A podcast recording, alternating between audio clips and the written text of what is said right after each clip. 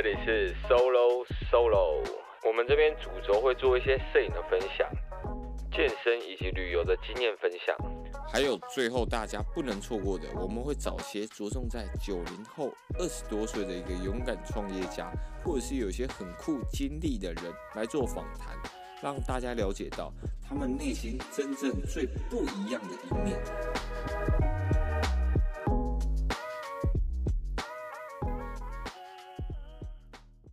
早安，各位，我是 Solo 大安哥。哇，我好像很久没有录 Podcast，但其实我没有消失，我只是最近事情真是有点炸掉。但我们等一下再来聊，最近到底有哪些事情是很值得分享给大家的。那这边要讲的是一些下雨天摄影，你去注意，还有你去留一点心思去看的话，你可能会让你的作品变得更好，还有你的机器能够更安全的一些内容。好，最近应该最想最想跟大家分享就是我前阵子比赛的那一支影片，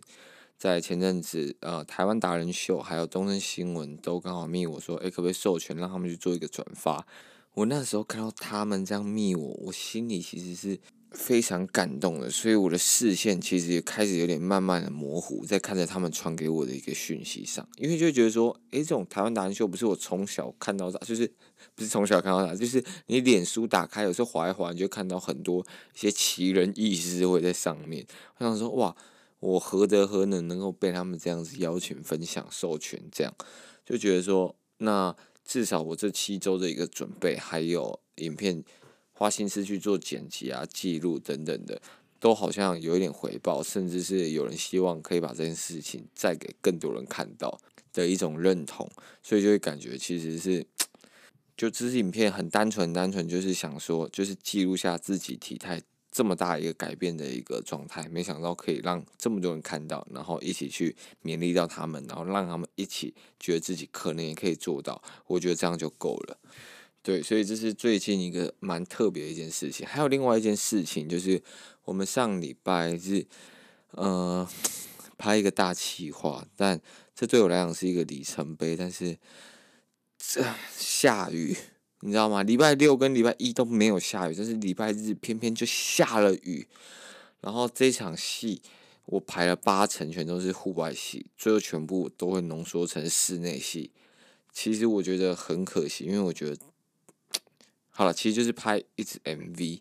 然后是黄大千的，但先不跟大家说是哪一个，给大家卖个关子，十一月二十八号可以在 P 塔的频道看到。但 就是我觉得这支影片应该是可以再更好的，但是天气因素其实我觉得很可惜。但是 就真的没办法，我我我好像这很多声，但 只能靠后置啊，或者是一些不同玩法来拯救这支 MV。那也希望大家不会太大的失望，然后可以看得到我们的一个用心。好，OK，我也不卖关子，我什么东西都先抢先的曝光给有在听 Podcast 的一些好朋友们。然后没意外的话，我发这支的时候刚好是十一月十一号光棍节啊，也是电商的一个超级节日。记得在听的时候，随时去注意你想要买的任何一个官网有没有什么独家优惠或者是大打折扣之类的。因为就像呃，据我所知，像 Team Join 他们的，哇靠，衣服至少都有下杀到三折。那各种的摄影的一些器材啊，品牌都有做一些促销活动，大家都要去关注一下。在听完的时候，或者是呃，好了，先不要按掉，但就是先听完。我这次不要讲太久，然后你们就赶快划出去看一下你自己想要买的官网，说不定购物车可以直接把它清空掉，爽。好，OK，我们直接进入主题。今天就是说下雨天的一些摄影注意事项。那其实必须老实说，我在一开始买 A 七三的时候，我第一次出去拍商业案的时候就下大雨，而且是我买的隔天。那我那一台 A 七三就直接淋雨淋到爆。那如果我可以更早知道这些的一个下雨的该注意的事项的话，我觉得可能对我相机会更好。但还好，到目前为止没有一个太大的问题。所以代表 Sony 他们可能防水防尘做的还是有一点点的一个品质在。好，第一个，我认为下雨天最重要的话就是保护自己的机身以及手机。但我觉得手机其实防水能力蛮强的，因为我之前在骑车的时候，我把手机架在上面，在 Google 导航的时候，我发现它好像怎么淋雨都不太会有问题。所以如果真的只是下雨天拿起来拍拍东西，我觉得也还好。而且国外也非常 YouTuber 在实测把裸机的 iPhone 丢到水里面啊，游泳池都好像还是可以使用。所以手机的防水功能真的蛮强的，就是不用太特别担心说。雨天拍摄的一个问题，可能镜头要注意一下啦。但如果你是机身的话，记得在镜头以及机身中间，可以去试着贴个一个防水胶带，然后去隔绝雨水滴进去的一个风险。那你贴起来的话，其实大部分时间，你不要真的在滂沱大雨，然后在外面淋的话，基本上现在的机身，嗯，其他品牌没有用过，但。Sony 的，我现在淋到雨都还没有太大问题，但记得回来做一个除湿的一个手续是一定要的。而且讲真的，如果真的下雨的话，你拿一支雨伞直接挡着，或者是像我可能会用雨衣包着，或是用一个塑胶袋直接放进去，然后我就戳一个小洞，让我的镜头可以插出来，这样子其实就可以做一个。蛮好的一个防水效果的拍摄。如果你是真的必须得在雨天拿出相机在外面拍拍照的话，这些基本措施的防水，我觉得该做还是要一定要做，尽量啦。那其实接下来几点，我觉得会是在雨天你出去拍摄，你会获得的一个很大的优势。那像我觉得人数减少就会是一个很大的优势。例如，你去一个你很想要拍的一个景点，但是那里每次去，每次大家都在排队，或者是有很多人在那边走来走去。但是如果你是下雨天去的话，你会有很大的机会遇到完全没有人的状态，甚至呢，你可以叫你的 model 拿着他的可能雨伞啊，或者是你们要搭配的东西，跟这个景物去做一个配合。可能就只会有你拍到一个这么特别，然后不会有人取景到的一个构图，因为每个人拍可能都是炸掉。例如，我觉得日本的雷门好了，那大家去那边都会想要跟他拍照嘛，然后哇，闪观光客等等。那如果哪一天真的下爆干大雨，可能就只有你会拍到完全空荡荡没有人的，不然你就要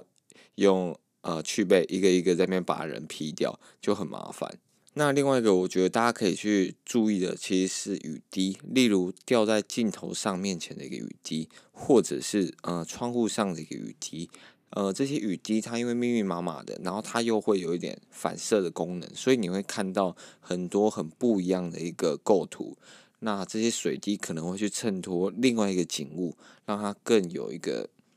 可能一个宁静感，或者是一个很放松的感觉，或者是你真的拍得很屌，很有意境，哇！一个女生在那边，然后你用一个雨滴去做一个前景，好像在暗喻说，这其实是她的一个泪水的啊的一些想法，就是你的创作的角度跟你的素材又更多，你又可以去应用，所以不要去放弃这些小巧思，都可以去注意一下。那最后一个，我觉得在雨水很好的一个素材，就是在反光的部分。我说的反光是像例如柏油路的反光，你去看下过雨后的柏油路，它其实你在夜晚的时候，它的反光系数绝对会比它是干燥的一个路还要来的更有一个折射的感觉。所以你去看一台车这样开过去，或者是红绿灯，你就会感觉到哇，好像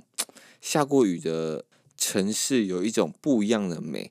第一个，你可能空气很清晰，但是第二个的话，可能就是它的那个折射啊、反射角度多更多。我这边没有办法马上提供照片给你们看，但是呢，台北很容易下雨，而且这阵子应该蛮多县市都有在下雨的，好不好？大家打开自己的眼睛，在晚上的时候去，可能车多一点啊，或者是比较多高楼大厦会打光啊、打灯的一个地方，你去看看那个光线以及地板上的反光。或者是任何有淋过雨的那种折射感，都会有特别多的反光的一个机会，或者是一个小水洼，就是一个小积水，很多人又很喜欢用那个当镜像去做一个取景嘛，对，大家都可以去参考。所以呢，下一次下雨天的时候，我觉得 其实你可以试着走出去，观察自己的另外一种。判断能力，因为大部分人在下雨天的时候都不会特别跑出去拍照嘛，可能保护机身、镜头等等的。但下次真的试试看，说不定你会拍到更多你很喜欢，而且是只有在雨中才能够做到一些不一样的取景。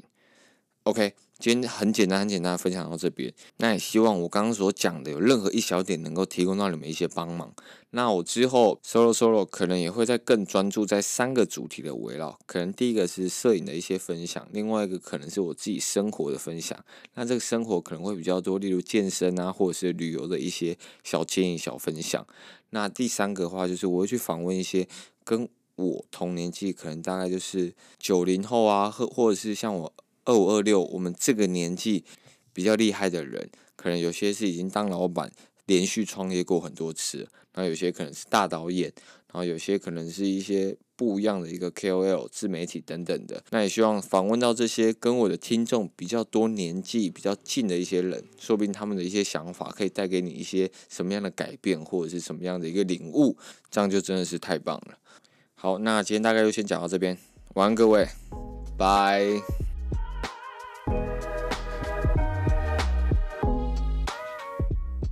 那如果喜欢这集的分享，都欢迎到 Apple Podcast 上帮我们留言以及五颗星评价。你的一个留言是我们无偿做分享的一大动力，也希望能在你漫长道路上陪你一起 solo 了一段爽。